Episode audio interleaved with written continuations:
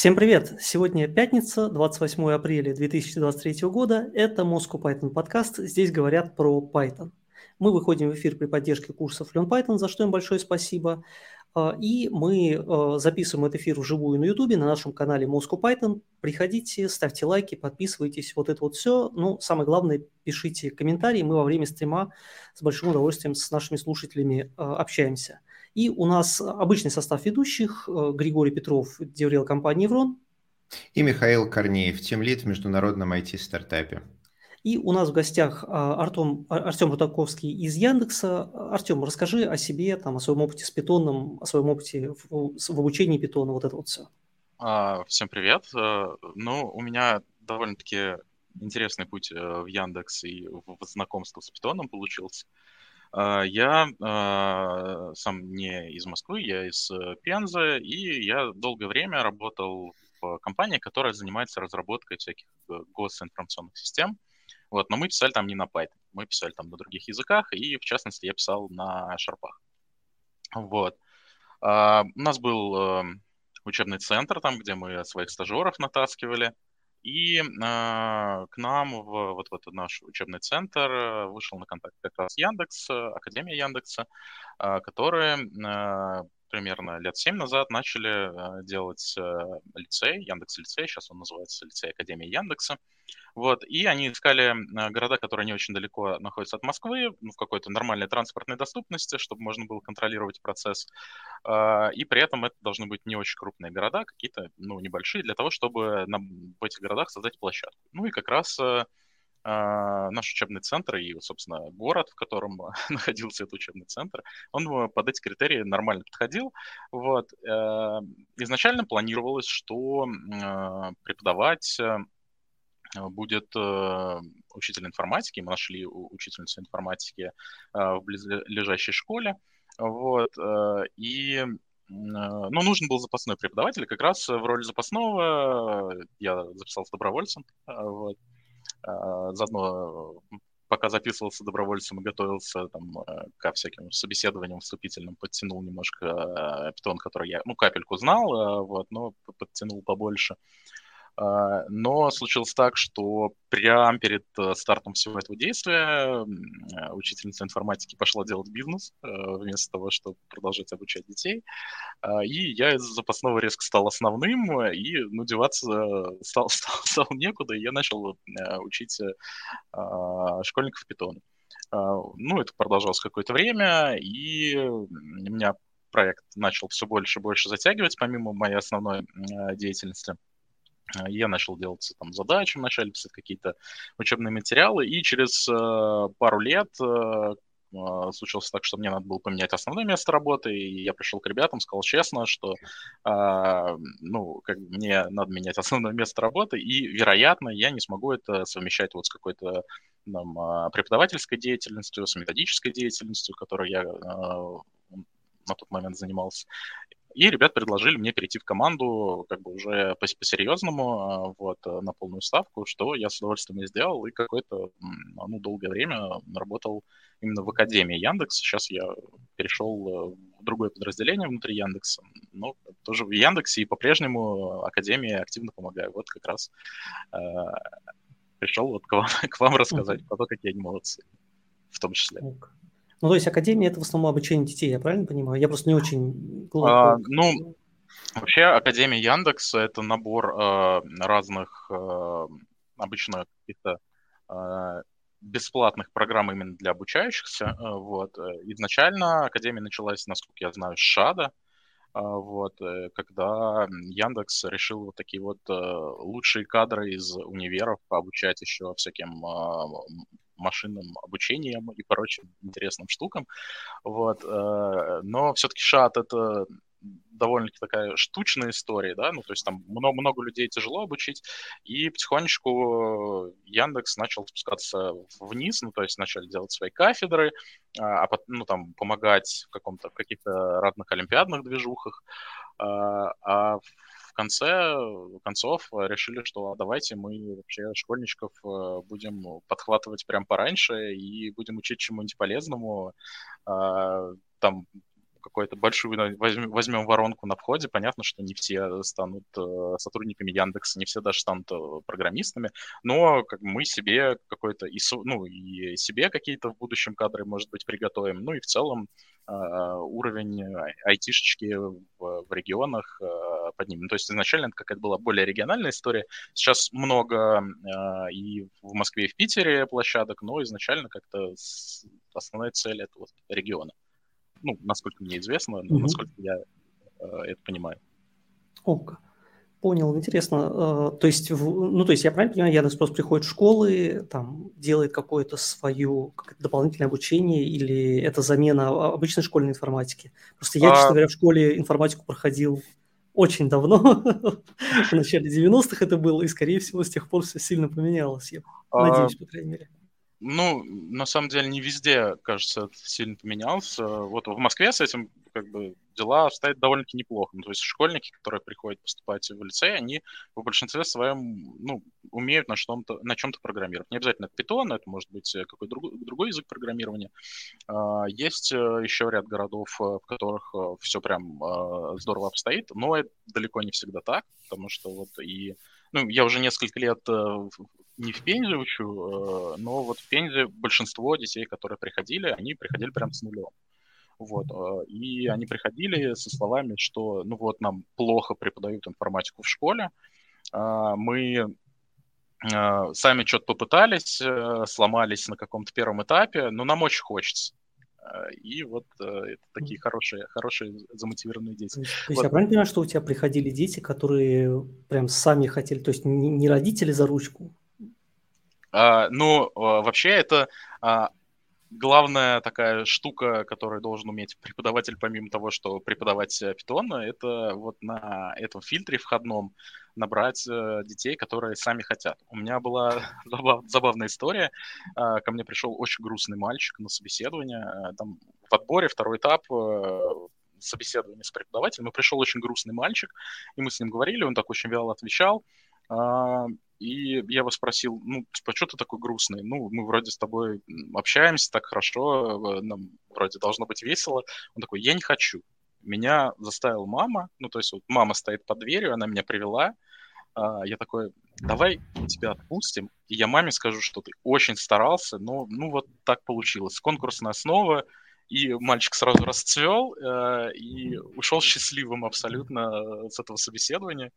Э, ну, как бы, это же тоже здорово. Ну, то есть не все... Ну, да. Мы, мы, конечно, топим за то, что программирование это клево, и все должны его знать, но если человек не хочет, ну, зачем его заставлять? Есть много других прекрасных э, профессий, э, где можно без этого жить, в принципе, неплохо. Артем, а скажи, вот э, ваш тезис, что умение программировать – это вторая грамотность. А что вы в него вкладываете? Давай немножко поясню а, вопрос. Угу. Когда что-то называют второй грамотностью, то подразумевали вот первую грамотность. Это всего лишь 100-120 лет назад было реально мало грамотных людей. И особо это было не нужно, потому что большинство интерфейсов между людьми было голосовыми, вот, и человеку в жизни, ну, читать, писать было не нужно. Если взять современный мир в последние лет 50, грамотность необходима просто, чтобы выживать. Ну, то есть, конечно, неграмотный человек в современном мире жить сможет, но качество его или ее жизни будет очень-очень низким. И я не говорю про там интеллект, возможности учиться и так далее, а просто вот про взаимодействие с окружающим миром, потому что у нас везде надписи, а, у нас везде какие-то текстовые интерфейсы, вот, э, прочитайте документ, э, подпишитесь, никто человеку читать голосом не будет, что там написано. Ну, сейчас, конечно, с одной стороны прочитать может компьютер, но с другой стороны куча компьютерных интерфейсов, интерфейсов с текстом. То есть сейчас грамотность необходима, чтобы выжить в современном мире. Вот когда вы говорите, что умение программировать – это вторая грамотность, подразумеваете ли вы, что через 5, 10, 20, 30, 50 лет программирование займет ту же нишу, которую сейчас заняла грамотность, и человеку будет необходимо уметь программировать просто для того, чтобы выжить? Uh, ну, на 500 лет очень тяжело загадывать, конечно, uh, но кажется, что сейчас и какие-то, ну, ближайшее время, если ты умеешь программировать, uh, это тебе очень сильно поможет, даже в том случае, если ты не работаешь программистом.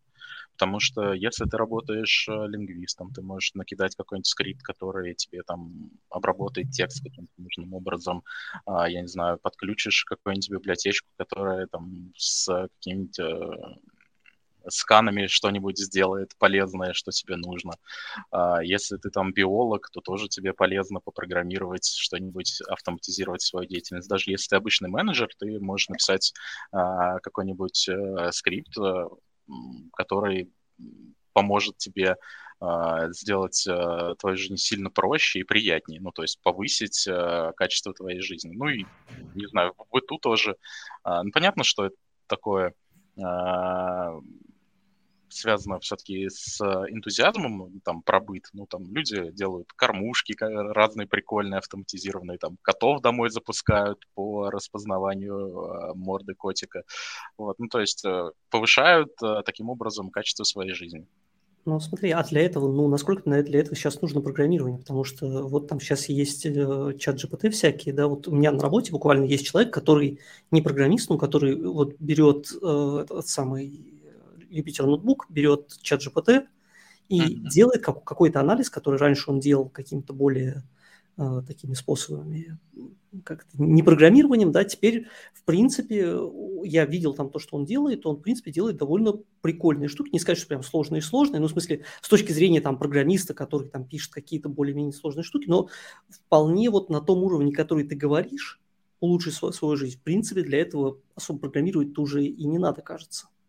Ну, э, смотри, э, в любом случае хорошо понимать э, Чат GPT это классно, это прикольная очень технология, но умение программировать, во-первых, позволяет тебе правильно сформулировать запрос к чат GPT, а во-вторых, понять, что то, что он выдал, это правильно соотносится с тем, что ты его попросил. Потому что э, ты можешь э, попросить, я не знаю, автоматизировать поилку котика, а он э, сделает из нее ракету и запустит на Луну. Ну, то есть э, э важно понимать, что выдача адекватна твоему ну, запросу. Ну, ты, ты же можешь, ты же это как бы можешь анализировать по результатам. Это же вот, не знаю, на мой взгляд, вот как, когда давным-давно там люди писали на ассемблере, да, я там даже эти времена каким-то сам кусочком за, застал Ох, маленьким. Грешен, да? грешен. Да-да-да, и люди понимали там глубоко, как работает процессор, да, там, как, как работает память, потому что без этого ты просто не мог заниматься своей работой. А сейчас, в принципе, если ты занимаешься там вебом каким-то, не хайлоудом, не чем-то там сложным, да, то, в принципе, ты, для тебя память – это вот такая коробочка, да, там, процессор – это такая вот штучечка, там, да, я не знаю, ты, ты, в принципе, должен как бы понимать, что в процессоре есть ядра, и, в принципе, ну, как, наверное, на этом знании можно остановиться. Ну, я сейчас не, утрирую, ну, конечно, но Нет, условно говоря, ты, э, у нас повышаются уровни абстракции, и, как бы, может быть, уровень программирования останется уделом каких-то вот, вот этих вот гиков немытых, а все остальные будут ну, смотри, понятно, что для того, чтобы ездить э, на автомобиле, не надо уметь э, собирать двигатель, да, сейчас это, может быть, лет сто с лишним назад в гараже надо было обязательно собрать себе автомобиль, чтобы на нем поехать. А с программированием, понятное дело, что такая же история, и, ну, вполне возможно, что на каком-то горизонте знание прям деталей того, как это устроено, оно будет вытеснено как раз вот этими абстракциями, да, про которые мы говорим.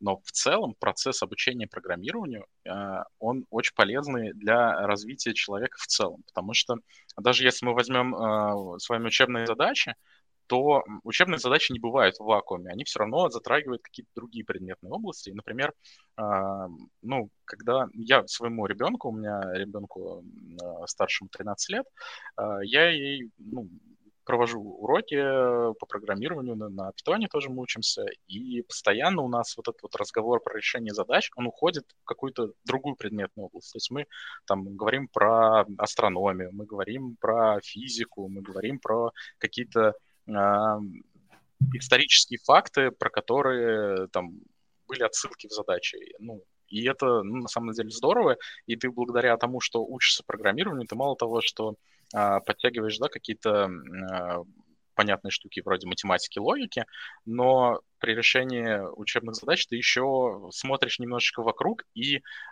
вполне вероятно, что то, что ты увидишь вокруг, оно заинтересует тебя даже больше, чем само программирование, и ты пойдешь туда больше копать. А, но вот именно программирование, оно помогает многие предметные области связать.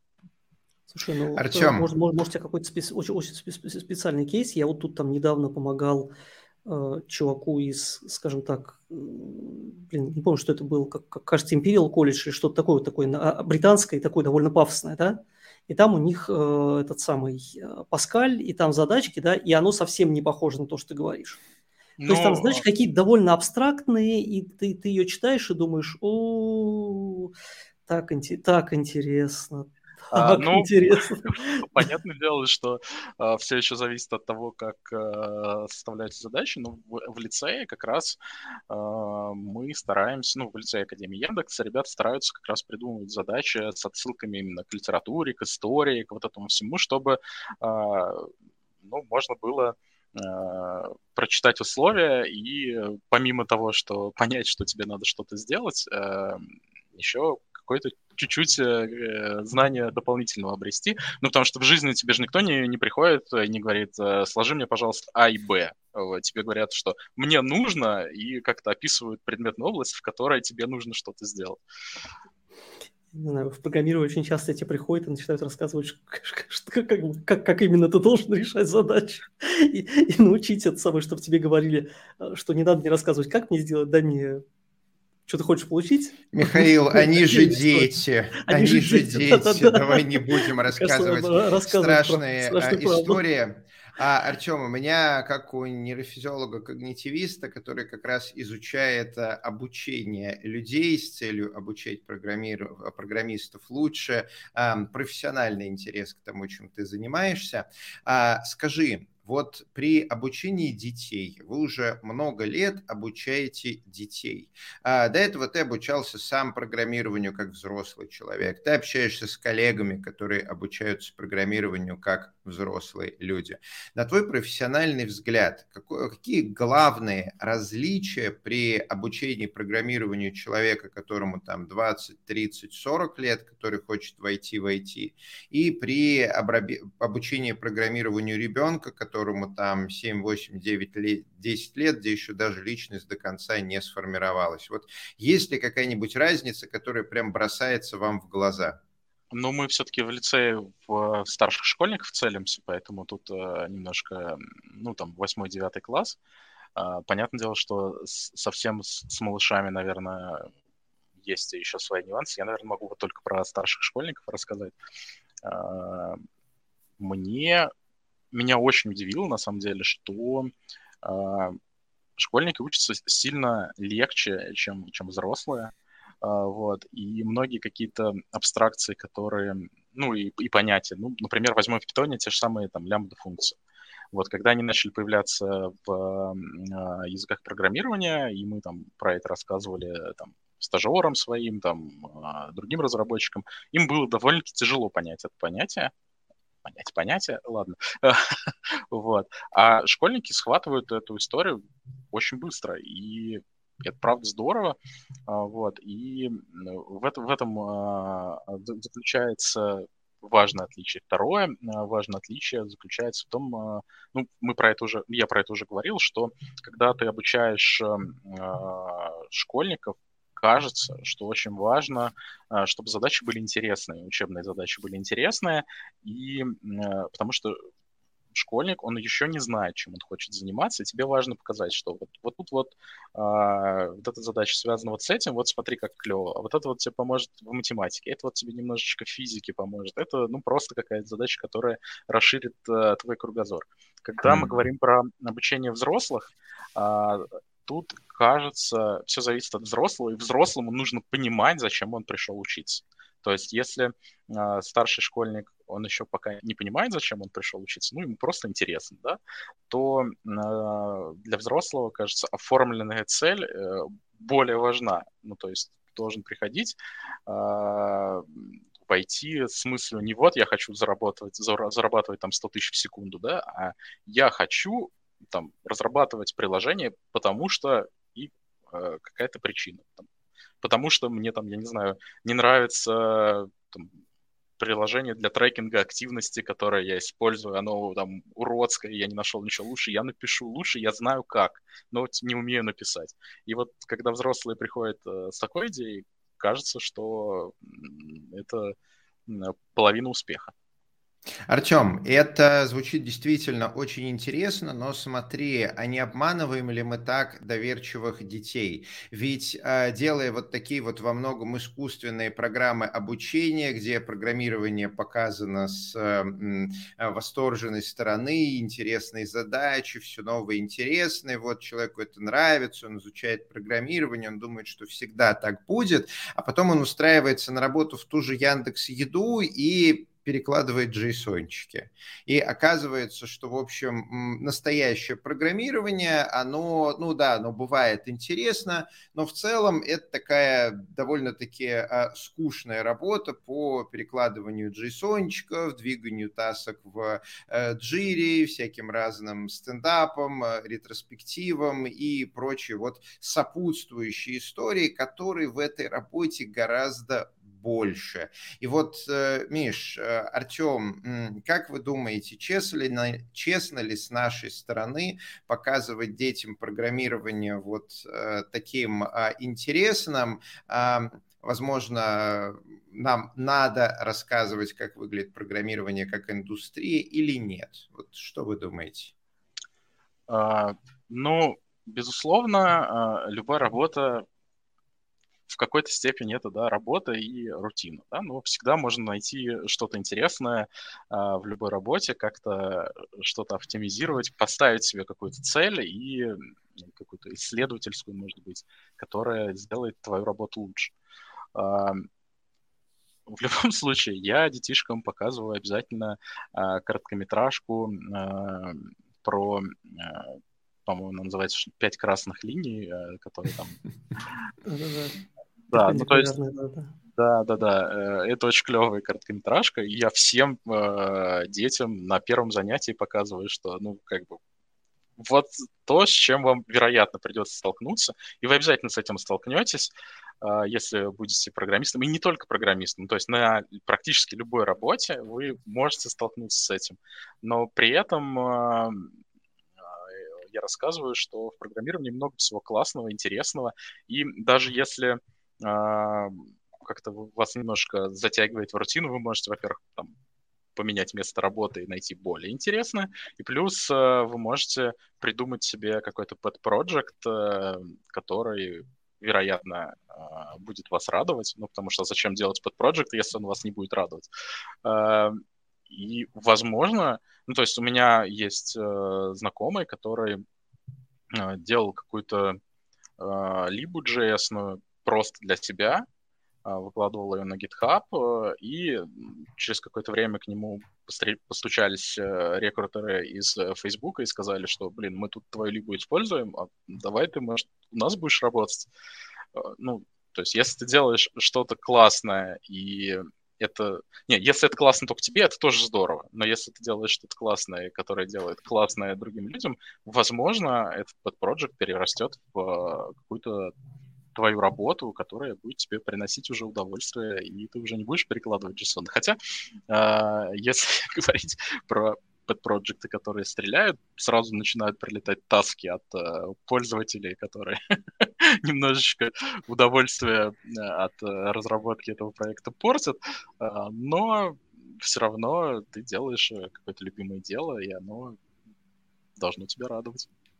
Ну да, и, и я как бы не обучал детей, я обучал взрослых там 6 лет, но просто сейчас, сейчас тоже приходят взрослые, у которых какая-то картинка в голове, что вот действительно, как там Артем сказал, что программирование там тебе 100к в секунду платят, и делать ничего не надо, и эти самые шейки, какие там манговые или какие там надо пить, эти смузи всякие и так далее, да, а, а в реальности все-таки программирование – это штука, которая, ну, бывает довольно фрустрирующая, да, то есть когда там ты пытаешься найти проблему, которая там тебе не дается, там, да, когда там ты кидаешь код, тебе говорят там все отстой переписывай и все такое. Ну, в общем, куча, там, все, все, все прекрасно понимают, да, как, как оно бывает.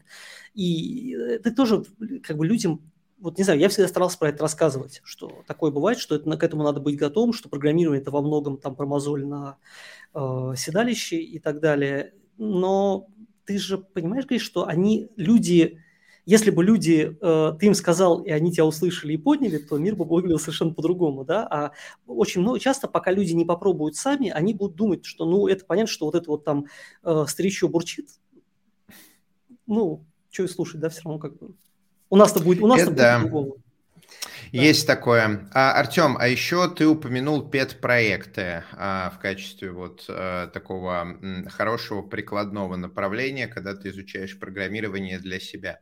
А вы в Яндексе, обучая а, детей, есть ли там в образовательном процессе пет-проекты?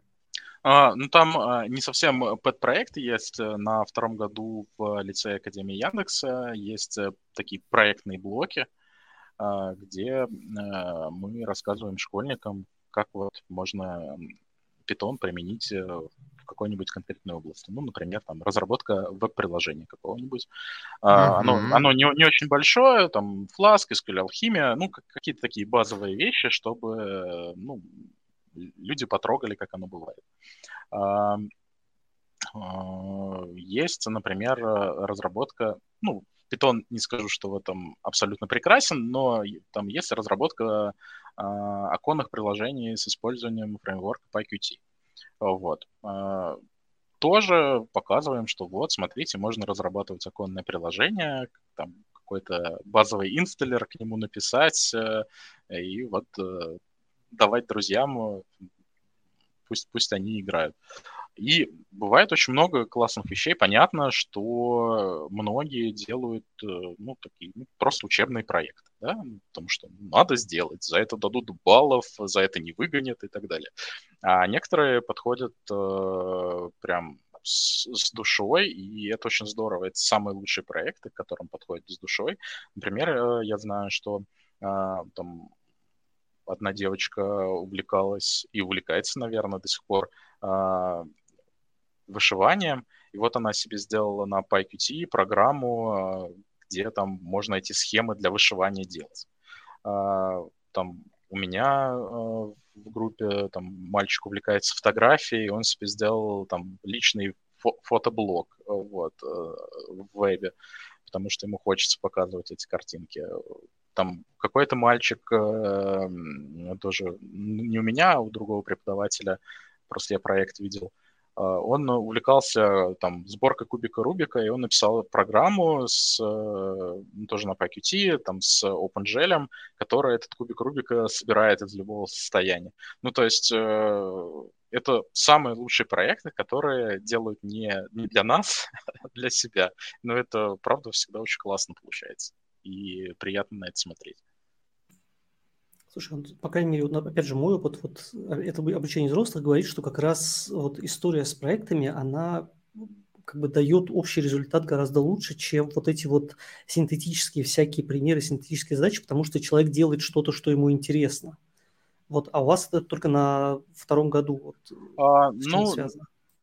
На первом году мы проходим э, синтаксис питона, потому что классно э, писать проекты, безусловно. И, э, ну вот, кстати, помимо второго года мы потом поняли, что нам не хватает всяких, всякой проектной движухи, запустили интенсивы по разным направлениям, то есть там и обработка больших данных, и Django и так далее, такие полугодовые курсы, куда можно а, поступить школьникам тоже.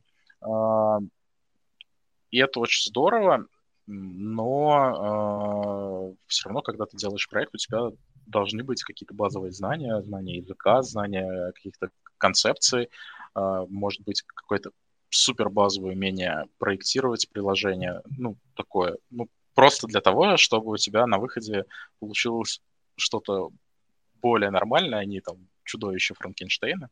А, вот. Э, понятное дело, что все-таки дети не профессиональные разработчики, и в том числе большая задача преподавателя а, на этапе проекта, потому что тем проектов а, дети выбирают самостоятельно, сказать им, что типа нет, вот эту вот задачу, кажется, у тебя не получится сделать за этот срок, давай мы ее чуть-чуть переформулируем, там сделаем какой-то фич-кат, э, но зато у тебя получится какая-то законченная история, которой ты сможешь гордиться.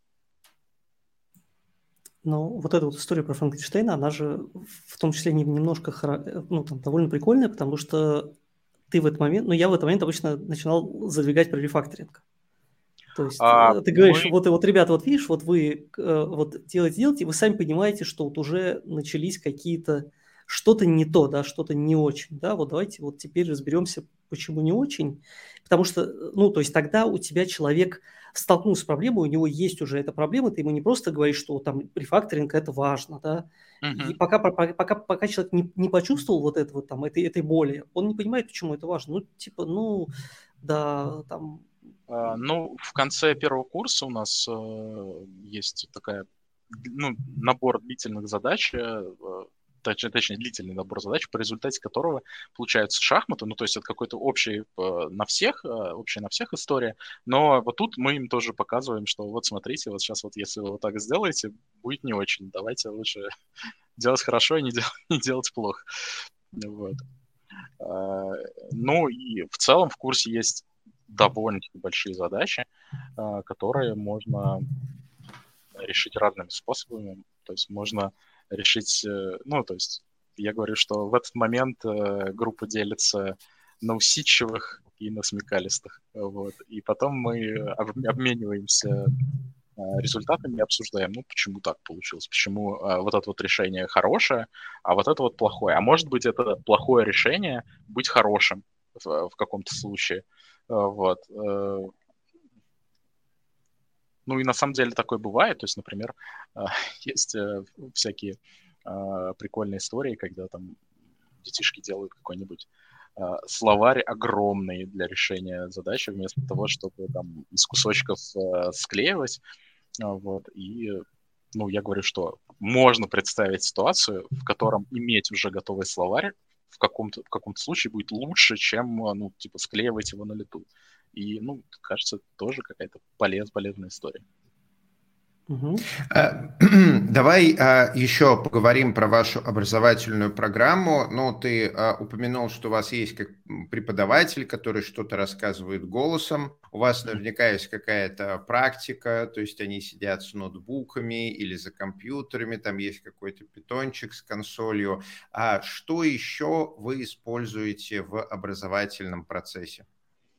Ну, в, в каком плане? Ну, то есть мы, э, если говорить про, опять, про лице... Стул, ноутбук, препод. Да. Вот что, кроме этого, у вас есть? И есть ли у вас, кроме этого, что-нибудь? Э, ну, вообще, э, занятия в лице, если мы говорим про лице, они проходят очно э, на площадках. Вот, и площадка должна быть э, подготовлена, то есть там должен быть проектор или интерактивная доска, ну, на которой э, можно транслировать код, показывать презентации, там, учебные материалы, может быть, какие-то показывать. А, вот. Э, что у каждого ученика должно быть свое индивидуальное рабочее место, ну, то есть он не должен ни с кем, понятное дело, э, делить это рабочее место. А, вот. Э, и, ну, я не знаю, как сейчас, а раньше насколько я помню, требовалось, чтобы обязательно была водичка попить хотя бы. Угу. Слишком, а у вас есть учебник или только голос преподавателя? Да. Нет, конечно, конечно, есть учебник, то есть у нас есть э, учебник, для преподавателя есть там какая-то методичка, а, есть э, презентация, а также есть э, небольшие видеоролики. На первом году они скорее, ну, типа, пересказывают то, что происходит на уроке, там для тех, кто по какой-то причине не смог присутствовать, а, или там, ну, вдруг э, кто-то на слух воспринимает лучше, чем э, текст. Вот. А на втором году они, ну, немножечко э, расширяют э, там, э, то, о чем говорится в уроке. Ну, там, например, э, мы там рассказываем про какой-нибудь API и говорим, что вот там на уроке рассказываем, вот там у нас есть API Яндекс.Карта, вот смотрите, что с ним можно сделать. Вот. А в ролике, который к уроку, там, либо вот смотрите, что еще можно сделать, либо вот смотрите, а в интернете много всяких э, открытых API, и можно, э, вот, например, вот это сделать, там, не знаю, получить информацию об интересующем вас покемоне или там еще что-то. курс валют, курс валют, все что угодно, каких только mm не бывает. Расписание а, За последние а, много лет я перечитал там десяток а, топовых учебников по Python, которые считаются хорошими. Ну, они мне все не понравились. То есть дают очень фрагментарно, странно, называют разные штуки одинаковыми именами, одинаковые штуки называют э, разными именами, откровенно галлюционируют про какие-то вещи в программировании. Ну, в общем, такое. Скажи, вот когда вы делали ваш вот этот вот а, учебник, а, на что вы ориентировались вообще? Вот как написать учебник по программированию? Вот я пишу учебник по программированию, и мне прям сложно я страдаю. Как делали вы? А, ну, насколько я знаю, изначально программу писали ребята, которые преподавали в Шаду, а, вот, и, ну, просто люди, связанные, ну, тот, на тот момент, которые а, де, делали какое-то образование в Яндексе. А, и вот этот учебник, ну, то есть лицей, который получился, он получился довольно-таки живой, э, потому что каждый год э, летом э, мы такие смотрели, так, ну, и это, кстати, преимущество перед печатными книгами, мы смотрели, так, вот эту вот задачу решают плохо, наверное, она вот в этом месте плохо. Вот, вот это вот как бы дорогая задача, мы ее считаем, что она сложная, но ее решают хорошо. Значит, наверное, мы ошиблись. А, там, вот в этом уроке там дети решили все задачи, значит, вероятно, урок э, надо усложнить, наполнить какой-то информацией. Тут наоборот. А, там, я не знаю, вот эта тема, она там потеряла актуальность. Э, например, мы, а, ну или просто там по отзыву преподавателей плохо просто зашла в аудиторию. А, например, первоначально на втором году у нас э, не было фласка.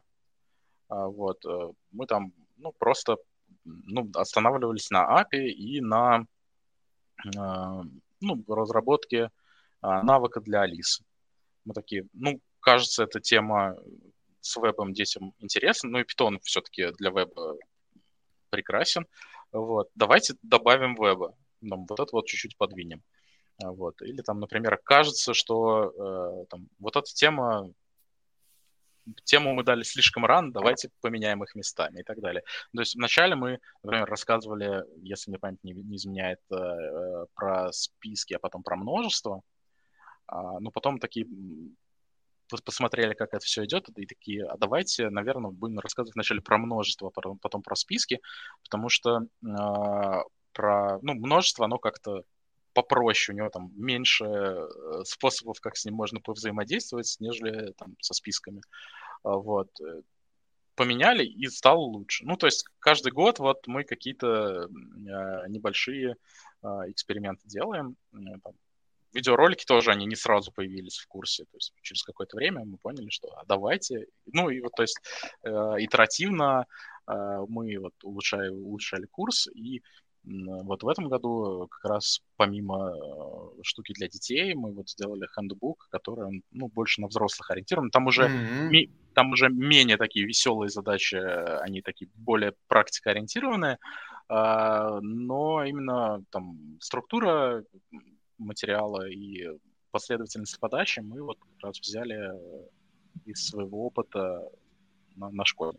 Скажи, вот этот Самое... хендбук, он э, доступен э, не ученикам? Вот наши да, слушатели да. Ну, могут есть, его почитать, а, вот это все? Про, про, про, программа лицея, она доступна только ученикам лицея, а хендбуки, они, да, доступны всем желающим, то есть можно зайти, наверное, где-нибудь там в описании будет э, ссылка на хендбук, а, можно зайти и попробовать поучиться. И там э, есть не только питонячий хендбук, э, там э, есть еще, по-моему, про алгоритмы какая-то история, про машинное обучение. И библиотека этих хендбуков будет расти, и я надеюсь, она будет расти довольно-таки быстро.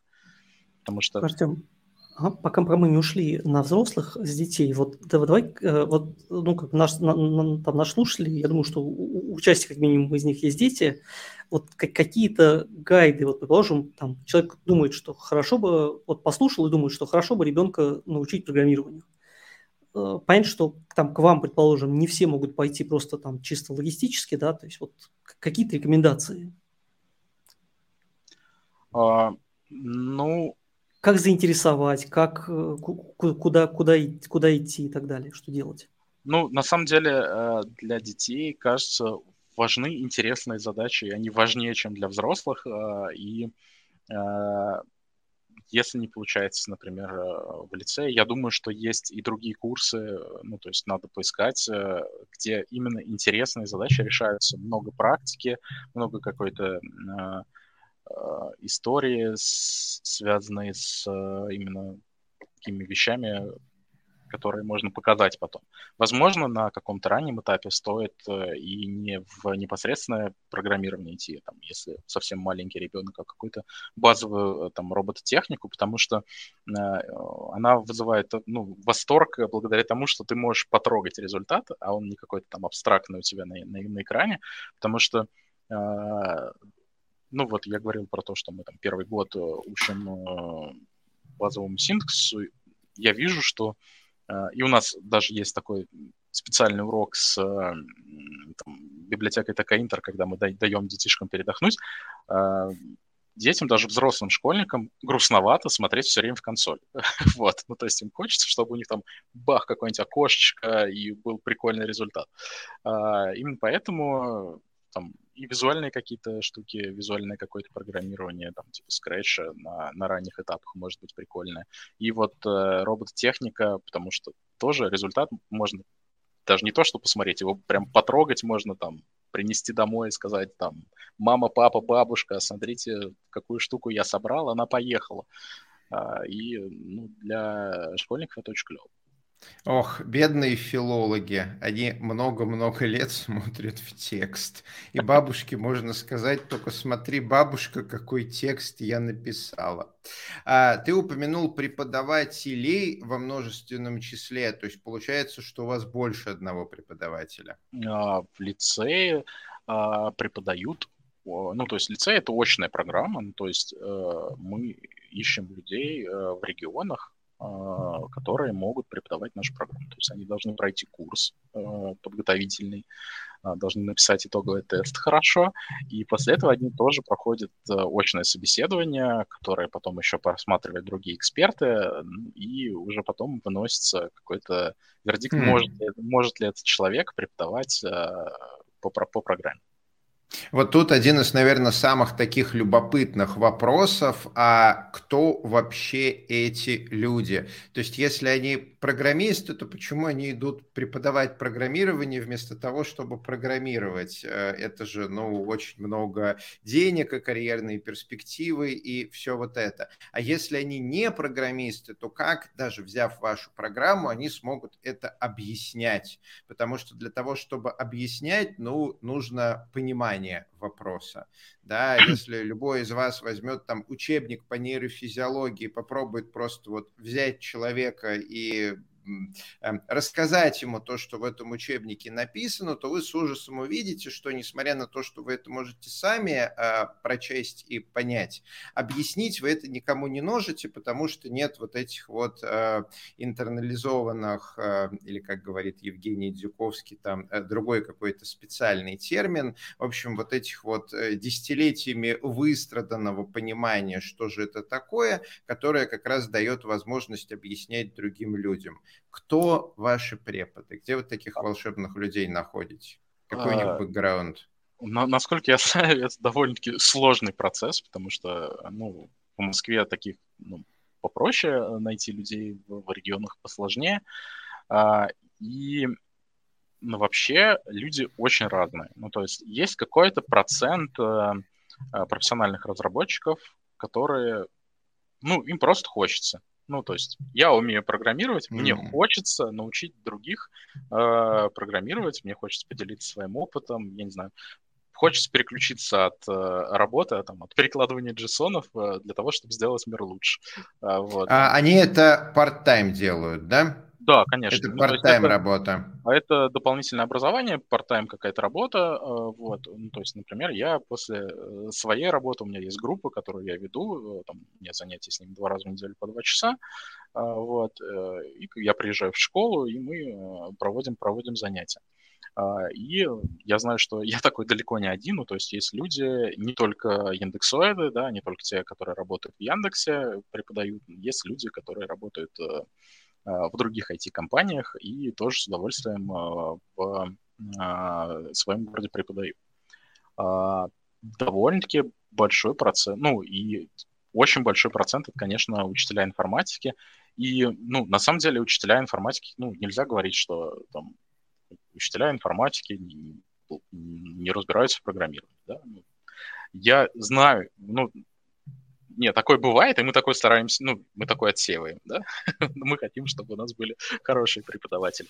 И я знаю довольно-таки много преподавателей, а, которые там работают в лицеях, в школах, да, в регионах, а, которые очень крутые ребята. Ну, то есть э, у меня, например, есть знакомый, он работает э, там, в лицее, не в столичном городе, и я удивляюсь, Почему он там работает? Ну, ему там хорошо, он там себя чувствует комфортно, у него там своя вотчина, лаборатория, 3D-принтеры, он там, в общем, а, царь и бог в своей вотчине, но он не затеряется ну, в любой крупной IT-компании. Вот, ну, просто он нашел себя вот именно в преподавании, и ему от этого хорошо. И таких э, тоже довольно-таки много людей. Ну, и это здорово. Ну, и есть, ну, есть просто, да, учителя информатики, э, которым мы повышаем как-то квалификацию до того уровня, чтобы они могли курс адекватно вести. Огонь. Да, давайте я, наверное, спрошу э, наших слушателей. Пишите вопросы в чат. Мы, наверное, сейчас уже постепеньку будем переходить к вопросам слушателей. Вот э, Данир спрашивает, привет, в 15 лет можно ли найти работу разрабом? Есть норма резюме и один год коммерческого опыта без трудоустройства ПТК.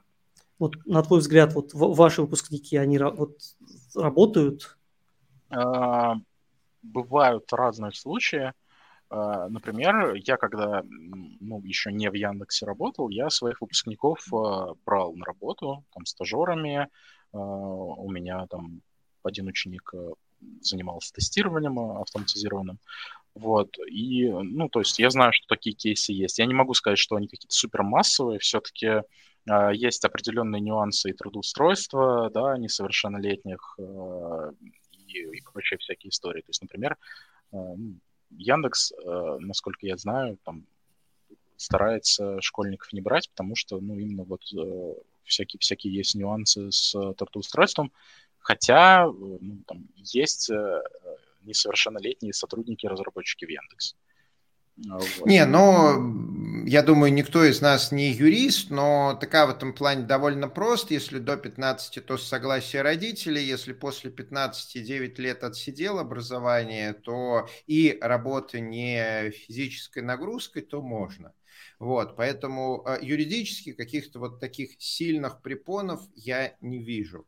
А, с точки зрения компании, ну, в целом тоже а, у компании не будет каких-то вот прям таких э, сильно против. Наоборот, это человек, который будет максимально мотивирован развиваться, чтобы, соответственно, компенсировать отсутствие высшего образования, которое в России малость э, стигматизировано, хотя я тут не понимаю почему.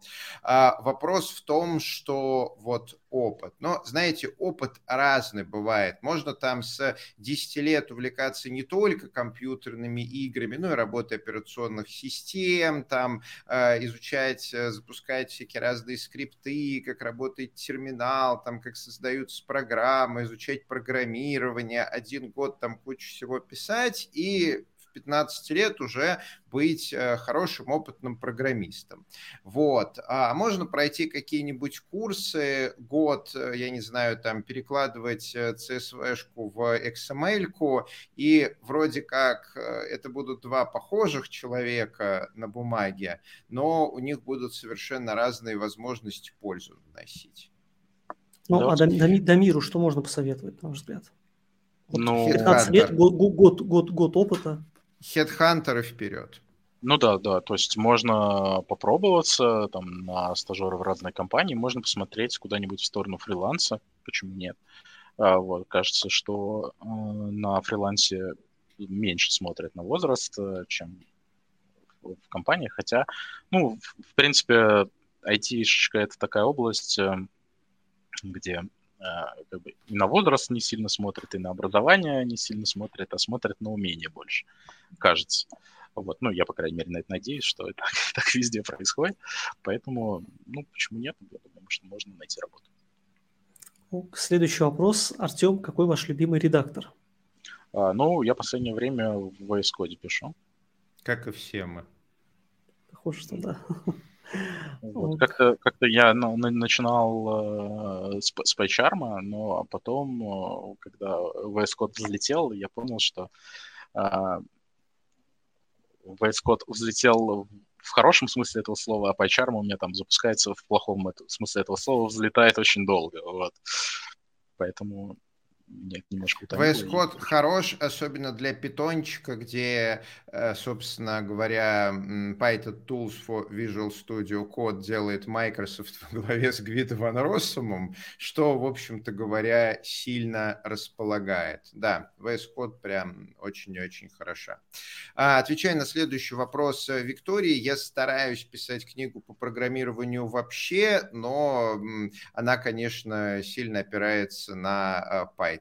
А, примерно закончу, ну, наверное, к концу этого года плюс-минус. Там уже больше половины написано, но мало написать текст. А, еще надо написать упражнения, еще все это надо сверстать, нормально проиллюстрировать. В общем, э, гемор, но надо же когда-то ставить АБ-эксперименты, как эм, нейрофизиологу вот этот учебник будет первым таким большим экспериментом. Там не будет алгоритмов структур данных. И если то, что я подозреваю о программировании верно, то человек, изучивший программирование по моему учебнику, будет более сильным программистом, чем человек, изучивший по э, учебнику с алгоритмами структурами данных. Это мы проверим в следующем году. Ок. Так, ну, пока других вопросов нет, я думаю, что можно тогда последнюю тему кратенько. Вот про обучение взрослых, да, вот сейчас частая история, когда там человек в 30-40, э, сколько-то лет э, хочет поменять, там, прийти в программирование, да, вот там для кого-то это деньги, для кого-то это там более спокойная работа, для кого-то это там просто какая-то мечта. Вот на твой взгляд, вот как, как ты относишься к такой смене карьеры? Вообще имеет смысл или как бы? А, ну, если единственная цель э, зарабатывать э, 100 тысяч в секунду, то кажется, что нет. А, вот. Если э, есть какая-то другая цель, потому что, ну, то есть интерес, э, желание сделать э, какой-нибудь проект и так далее, то кажется, что да, потому что Э, вот если мы возьмем первую категорию людей, которые э, пытаются в каком-то взрослом да, возрасте пройти курсы и там, ворваться сразу на какую-то хор- хорошую позицию, то их, скорее всего, ждет разочарование. Ну, потому что э,